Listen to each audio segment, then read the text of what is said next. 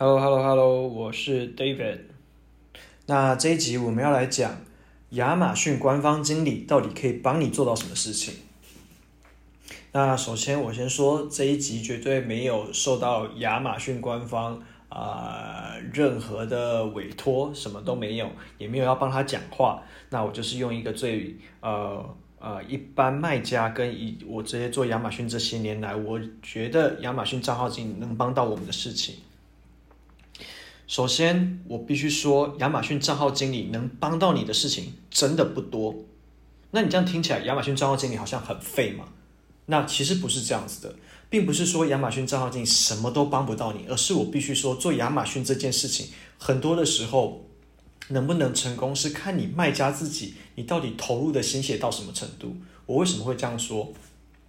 很多卖家进亚马逊之前，他可能根本没有去做功课，他就觉得可能啊、呃、听不管是坊间的课，或者是说啊、呃、有人出来分享，嗯，虽然我不是数学家，但这个东西卖二十九点九九，它的成本是多少钱？那所以呃呃虽然我不是数学家，但这个听起来很棒吧？可能有人听到这个就想来做亚马逊，但这事实真的不是这么一回事。比方说我们之前可能有稍稍微提到的。你光是开账号选品上架这个阶段，其实这个应该是一开始很多卖家呃会死的地方，因为他很多东西跟他以前做正贸都是不熟悉。比方说，我作为亚马逊账号经理，我没办法帮你开账号啊，我只能去协助你开账号。那你这个可以怎么理解？比方说，你去银行开账号，一定是你本人要去开账号不会是说我要去呃，对你了不起可以委托你的家人，但是你委托家人，你可能要给委托书，你才有办法去呃开账号嘛。所以一样的概念，你今天申请的，你你要知道，你现在像是我把亚马逊比喻为一个国家，你现在是要在这个国家里面去用一个新的身份、新的公司去做销售，那你怎么会觉得开呃开账号这件事情啊、呃、可以全权委托于他人之手呢？这应该是不太可能，不管是官方经理还是是呃代运营商，他们只能都做协助的一个角色。官方经理在这边，他会跟你的这时候的角色会什么？他会一直催你，然后叫你去提交很多的资料，然后你会觉得很烦，然后又说啊，这些资料难道不能帮我提供吗？哦，抱歉，不能。所以第一点，亚马逊账号经理在这边，他只能去啊。一直提醒你再来选品上架这件事情啊，我自己听说过有一些卖家是，他直接把他们公司的呃可能产品的行路就丢给亚马逊，然后说，哎，我就是这些要上架，你可以帮我看看哪一个比较好卖吗？哎，有没有这种的？以前有没有这样子的账号经理会帮你选品？其实是有的，但我必须说，那个不是在台湾，而且台湾也没有这样子的文化。那我等一下再说为什么。然后我先说我自己的看法。首先，亚马逊账号经理他没有办法去背你的成败，你自己最了解你自己的产品。如果说你都不了解你的产品，假设今天要放到电商平台作为零售端要去做贩卖的时候，它到底该？是选择哪一个产品比较好卖，或者是我呃可能选择其他的产品，还是说我选择我自己的呃主力产品，哪一个会比较好？那这个部分可以提供一个概念给大家，就是呃亚马逊跟其他电商平台不一样，并不是你上架的越多，你就有可能赚的越多，不是这么一回事。因为亚马逊有很多呃。的指标都是在关系着你每一个产品它的库存的周转率以及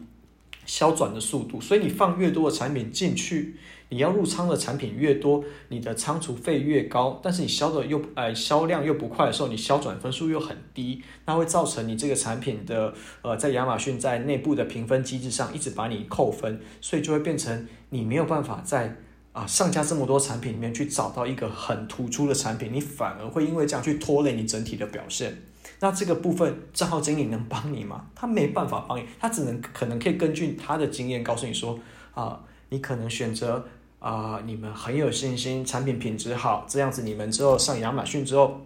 去做销售的时候也比较不会遇到这样子的问题。那他能帮你就帮到这边，然后再来，好，上交 OK，我们现在终于决定完产品了。然后下一步什么？下一步就是这个产品在上面要去上架。亚马逊的上架其实很麻烦，就直接讲结果很麻烦。你有没有办法透过账号经理去啊上架？我必须说他们可以做，但是我还是那一句老话。你为什么你要该你自己该做的事情，你要找别人帮你做？这本来就不是他应该做的。OK，他可能可以账号经理可能可以帮你看说，哦，你现在上架这些内容有没有哪一些是有问题的啊？可能跟呃我们的认知会有一些不一样的地方。比方说我在选择产品，我不晓得我产品类别是什么，那这个账号经理可能可以提供他的经验。然后这个是一个部分，另外一部分是设计。呃，也有听过有人找亚马逊账号经理说，哎，可不可以帮我找一个设计？我想要把我的产品丢到亚马上面，亚马逊上面去卖。那可不可以协助我找一个设计来帮我做这些图呢？那这个事情其实啊、呃，不管你今天是做，呃，以前是怎样的公司啊？因为通常会提出这个意见，应该以前是做 B to B。那他们可能就只有行路，他没有，他们没有零售端比较偏向消费者呃倾向的这个呃设计，也就是说他们可能没有 in house 的设计师，所以他们需要一个设计团队或是设啊几个设计师去帮他们去 renew 他们在亚马逊上面的所有的 listing。那这件事情，你今天不会只发生第一次，你之后不管是优化还是有新的产品要上架，你都会有这个设计的需求。所以说，如果你是呃想要上想要上亚马逊，你可能要先衡量一下自己关于设计做图这一块，你是不是有能力。那如果你是比较呃小型的公司，可能你自己决定权比较高的，你其实可以利用一些啊、线上发包工作的平台。比方说，以台湾的话，就是 task 出任务啊；如果是国外的话，可以用 Fiverr。然后啊，可能还有，比方说像是东南亚国家，他们会比较便宜。所以这个东西就是你可以去上面找到不错的设计师，而且相对比你真的 hire 一个人会来的便宜，那就是属于一次性的。然后再来，很大的问题是，台湾的卖家呃很习惯把亚马逊账号经理当成乙方。OK，我不会说当成乙方是错，但是我应该说这个台湾的习惯可能就是很容易，不管啦，不管是服务商啊、亚马逊账号经理，然后卖家的态度就是，今天我是甲方，诶，你今天想要跟我合作，你怎么不，你怎么不可以对我有礼貌一点？你怎么不可以我说什么就是什么？是你要来赚我的钱，所以你应该要配合我。很多的卖家都是这种态度，那我回过头来就问你一句。啊，我今天你要比谁比较大家吗？你跟亚马逊比，谁比较大家？我我大可以，我不做你的生意。好，那要不然我就是放着让你自生自灭就好。所以真的没有必要把呃，比方说亚马逊账号经理去把他逼到说他可能就是渐渐的不理你，或者是说你把这些代运营商逼到了跟你解约，没有必要，因为。今天你会在这个时间点进亚马逊，表示说你其实已经错过，呃，首首先亚马逊登陆台湾第一批的时候，所以你基本上已经后进者了。其实前面已经有很多人可以学习，那你现在还要这种呃角度去跟亚马逊账号经理呃沟通的话，其实呃一方面对你自己也不利，二方面呃也是浪费他的时间啊。再来，呃，亚马逊在台湾的团队，可能现在的卖家大部分会遇到的，可能是全球开店这边，那他们可能会服务你只有大概一年，然后第二年之后，你的呃账号可能会交给呃客户成功经理，或者是可能呃就是你可能会是孤儿账号，不一定。那在这样状况下说，其实你的亚呃台湾的亚马逊账号经理。他能帮你的事情真的不多，那我们就讲现实一点，讲难听一点，他就是什么都帮不了你，你自己还不努力吗？OK，那有人就会回头问啊，那是全世界的亚马逊账号经理都是这样吗？那我这时候可以跟你说，亚马逊不是只有账号经理这啊、呃、这一个职位，那我必在台湾来说，我必须说，台湾的市场。还没有大到亚马逊愿意把这么多的资源放在台湾，因为比方说像中国的话，其实有很多亚马逊的成功卖家的经理，那他可能非常的有经验，他会提供很多的 insights，然后提供很多的，就是啊、教你怎么样去提升你的销量的呃呃各种方式，有没有这种账号经理？有的。可是为什么台湾目前没有？因为台湾还是属于在开发萌芽阶段，中国已经是在收割阶段，所以说两个在对于电亚马逊电商上面来说的进程是不一样的。那作为台台湾卖家来说，你真的只能在这时候去自立自强。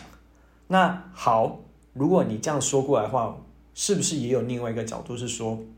如果你现在努力一点，你把那个位置占下来的话，其实等到之后啊、呃，台湾的市场份额到那个时候，你已经把前面的位置都占住了。那我觉得这东西不需要讲啊，这种东西，呃，我相信其实很多卖家都是更有经验的。最后总结一下，亚马逊账号经理能帮到什么？其实它能够帮到你的，就是让你去熟悉这个平台，让你熟悉这个市场到底是怎么运作的。那你可以更清楚你在每一个环节的节奏，大概是应该要按照怎么样的方式去操作，而不是把所有的东西都给丢给亚马逊账号经理。难不成你以后公司的呃卖得好或不好这件事情？是他来负责吗？不是他负责。那他这样子的做法，可能跟台湾的电商的环境不太一样。如果你今天可能是 Momo 体系或是 PC Home 体系，他们所谓的 PM 可能跟账号经理啊，亚马逊的账号经理，他们的形态是不太一样。所以你不能把这些呃过往的经验去放到亚马逊账号经理去身上。所以讲讲过啊，讲回来，那最重要的事情就是，如果亚马逊账号经理在这个阶段都没有办法帮到我，那你该怎么做？那其实最重要的事情就是卖家你自己的自学能力要提升，不管是你透过呃卖家的交流会，或者是你去外面上课，或是各种方式提升你的自学能力，去熟悉这个平台，才会是你最好的做法。That's all.